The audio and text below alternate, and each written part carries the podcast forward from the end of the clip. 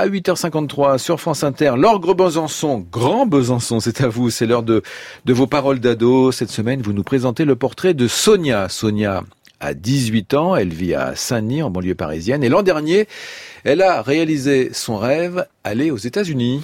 Oui, Eric, et depuis qu'elle est enfant, Sonia est fascinée par la culture américaine. J'ai grandi en ayant l'idée que ce pays était incroyable. Et c'est sûrement de par mes livres, mes, mes films, dont tous les scénarios se passent, je sais pas, New York, Indianapolis, euh, Los Angeles, enfin, je sais pas, Chicago, et j'ai dû me dire, ok, ça c'est incroyable, faut que j'y aille, faut que je le vois par moi-même. Sonia veut passer de l'imagination au réel, elle veut voir de ses propres yeux. Oui, mais comment faire? Quand on a 17 ans, comment entreprendre un aussi grand voyage? Un jour, quelqu'un lui parle d'un programme destiné à des lycéens comme elle, activement engagés dans une association. Ce programme s'appelle les Jeunes Ambassadeurs de l'engagement associatif. Il est promu par l'ambassade des États-Unis et il propose, entre autres choses, de se rendre à Washington pendant 15 jours. Sonia saute sur l'occasion, elle dépose sa candidature, puis elle attend les résultats. Le temps semble une éternité lorsque... Un jour, je reçois un appel de ma, copine, du coup, Missette Myriam, qui avait la voix un peu tremblotante. Elle me dit, ouais, t'es parti voir tes emails. Du coup, je vais voir mes emails et je vois euh, juste félicitations, vous avez été, et j'arrête de lire. Et j'arrête de lire. Et j'ai hurlé et tout. Ma petite soeur, elle est venue, elle m'a dit Qu'est-ce qu'il y a? J'ai été prise et tout. Et puis là, c'est incroyable. Incroyable, c'est bien le mot, car Sonia n'arrive tout simplement pas à y croire. Bah, ça me semblait euh, une bonne arnaque. En fait, c'est ce que je disais, c'est beaucoup trop beau pour être vrai qu'on puisse donner à des jeunes qui ont bah, pas fait grand chose parce que faire une maraude par-ci par-là ou faire partie d'une asso, c'est pas tellement quoi. C'est un petit peu normal, je trouve.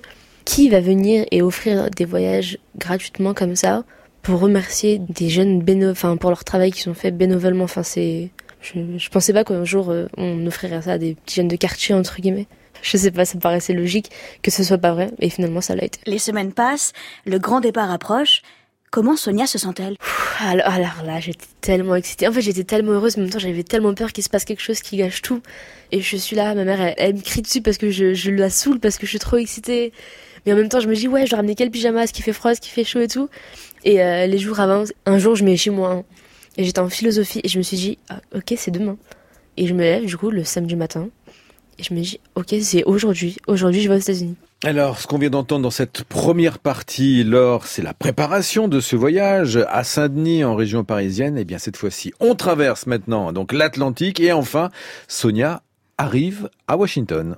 Et sur place, le programme est chargé. Sonia et les 35 autres participants font des visites avec des officiels et ils prennent part à la vie associative de Washington.